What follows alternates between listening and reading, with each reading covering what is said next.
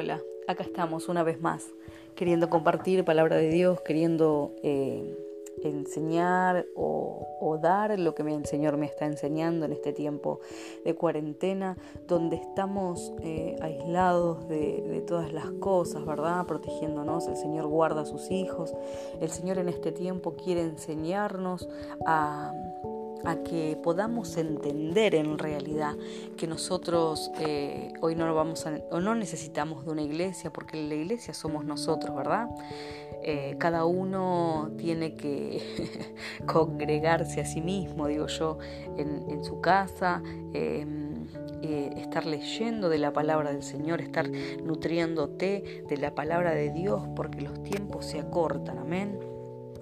Yo te voy a invitar en esta mañana que vos puedas ir al libro eh, de Lucas, en el capítulo 4, donde la palabra de Dios nos va a estar enseñando un día más eh, qué es lo que Dios quiere eh, que, que aprendamos. Amén. La palabra del Señor dice así, el Espíritu del Señor está sobre mí, por cuanto me ha ungido para dar nuevas eh, para dar buenas nuevas a los pobres.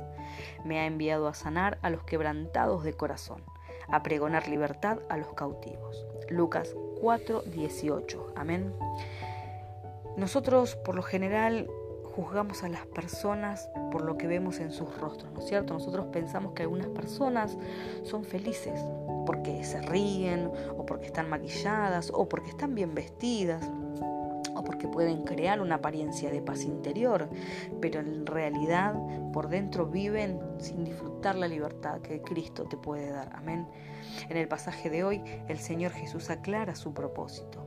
Él ha venido para libertar a los cautivos. Eh, Cristo se refería a varios tipos de ataduras que pueden encarcelar a nuestras almas. Amén. Nosotros eh, podemos estar encarcelados en nuestro propio entendimiento, por ejemplo. Bien dice la palabra, que no, seamos sabios en nuestro propio entendimiento, sino que podamos estar eh, libres y dispuestos a, aprender lo que el Señor quiere enseñarnos. Amén. Que nosotros podamos ser libres de toda atadura de mentira. Amén. Donde nosotros eh, podamos en verdad a través de la palabra del Señor.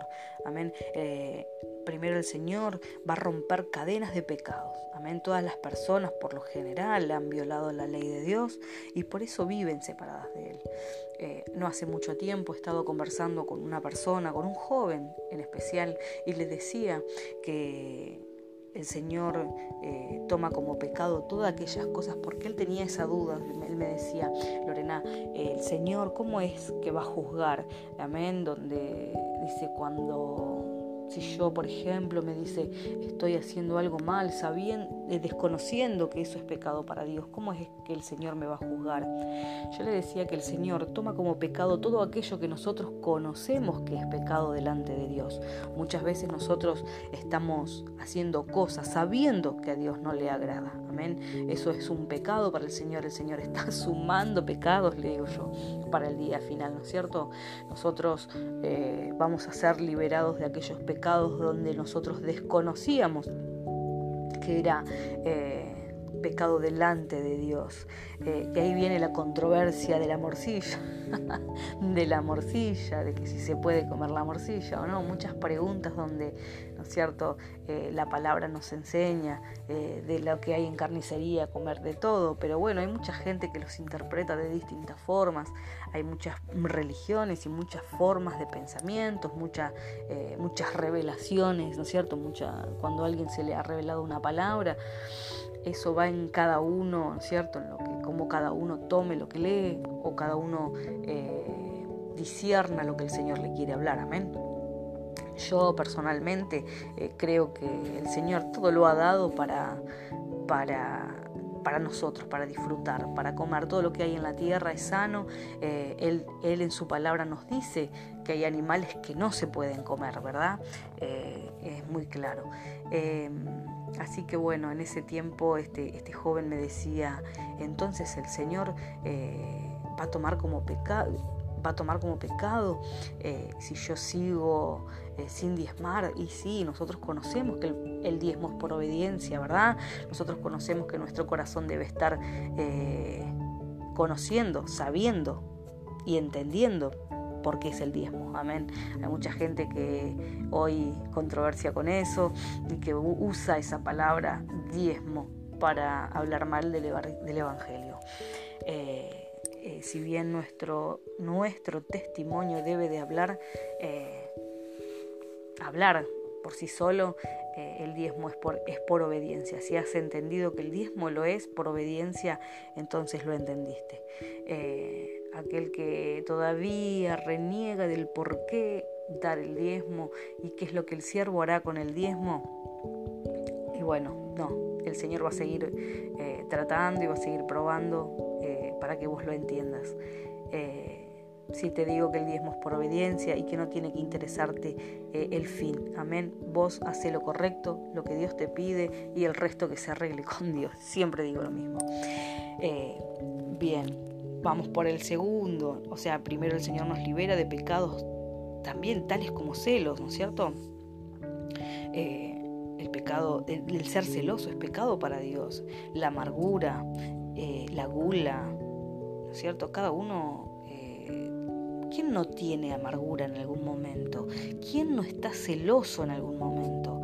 Esas son cosas que uno debe saber que es pecado delante de Dios. Gálatas 5:16 lo habla claramente, amén. Es cuestión de leer la palabra cada día y que el Señor nos lleve de un versículo al otro para enseñarnos. Amén. Eh, el Señor nos da el poder también para vencer las malas decisiones que parecen ser nuestras dueñas. Nos capacita para que hagamos lo que Él desea, dando sanidad inmediata o dirección y fortaleza en la batalla permanente que libramos diariamente contra todas estas cosas. El Creador de la humanidad nos hizo como con un vacío en el corazón para que Jesucristo lo llene. Todo lo que pongamos allí, bueno o malo, al final nos dejará vacío y seguiremos esclavizados hasta que Dios nos libere y nos dé la única satisfacción verdadera, que es llenar ese vacío con el amor de Cristo, que Cristo venga a nuestras vidas y ocupe el lugar que debe de ocupar en el, en el momento preciso. Nosotros estamos hechos de dos brazos, dos piernas, dos ojos, dos orejas. Cada cosa tiene su lugar y su función. El lugar y la función de Cristo es en, su, en nuestro corazón. Amén. Es una, simple comparación, eh, como para que lo entiendan. Eh, ahora yo te pregunto, ¿sos vos una persona aparentemente feliz y satisfecha con tu vida, pero que por dentro te sentís insegura y vacía? Bueno, Jesucristo es el único que puede redimirte, es el único que puede perdonar tus pecados y llenar el vacío que hay en tu alma.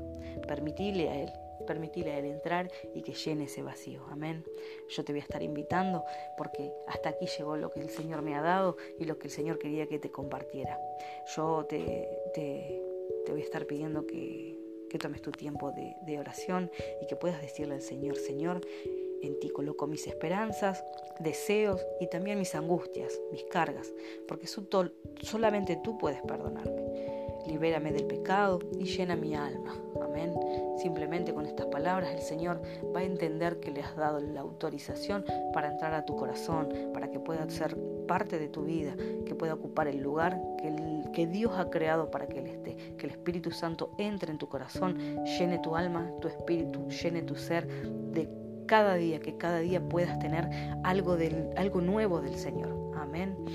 Yo te bendigo, compartí esta palabra con los que más querés, con aquellos que saben, que sabes que necesitan. Compartí esta palabra con tu familia, edifica a tu familia, sé hacedor de discípulos. Amén. Y así estarás en comunión con el Señor y estarás agradando el corazón del Padre.